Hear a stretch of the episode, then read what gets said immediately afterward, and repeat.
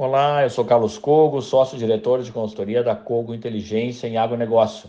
No mercado de soja, a tendência é de preços estáveis, preços firmes no mercado brasileiro até o final da entre-safra em dezembro de 2023.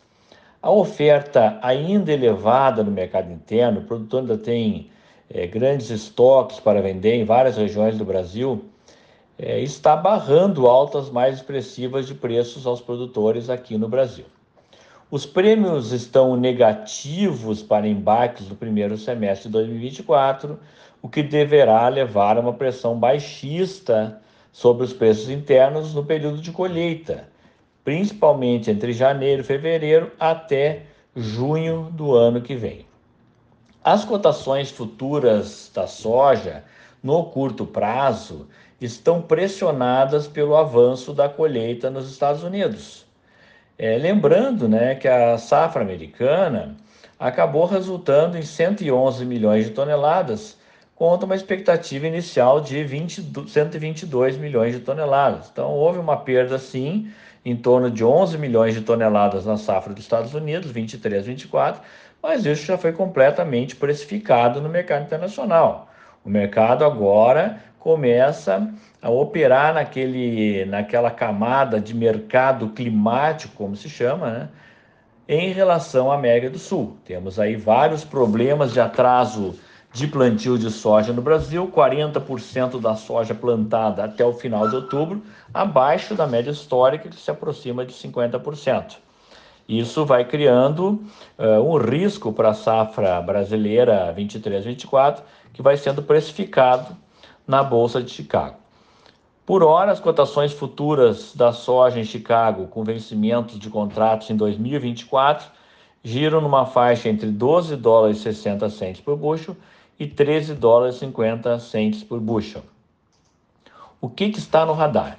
Primeiro, os prêmios dos portos brasileiros em 2024 estão negativos de janeiro até julho do ano que vem, e isso implica em depreciação, deságio de preço em relação à cotação futura em Chicago. Um basis negativo ou um prêmio negativo leva a um deságio das cotações que se acentua quando há o pico da colheita aqui no Brasil. Ficar no radar também o taxa de câmbio no Brasil. O mercado climático na América do Sul, lembrando que também há atrasos de plantio na Argentina, que é o segundo maior produtor de soja da América do Sul.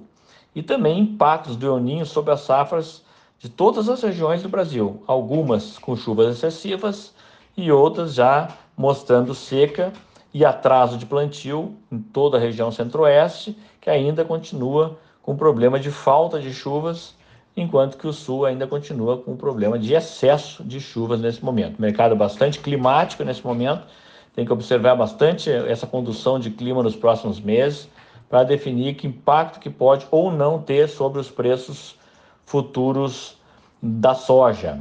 Lembrando ainda que o produtor brasileiro novamente esse ano repete a mesma estratégia equivocada de 2023, quando vendeu apenas 28% da safra esperada de forma antecipada. Até o final de outubro se vendeu apenas 27% da safra esperada, e significa que haverá acúmulo de ofertas de soja nos primeiros meses de 2024 e pressão negativa sobre os preços, pela opção do produtor de não vender de forma antecipada, não se proteger da oscilação de preços e perder boas oportunidades de travar seus preços e fixar é, cotações que nesse momento seriam atrativas e rentáveis na comercialização de soja, que está, na sua maior parte, em aberto aqui no Brasil.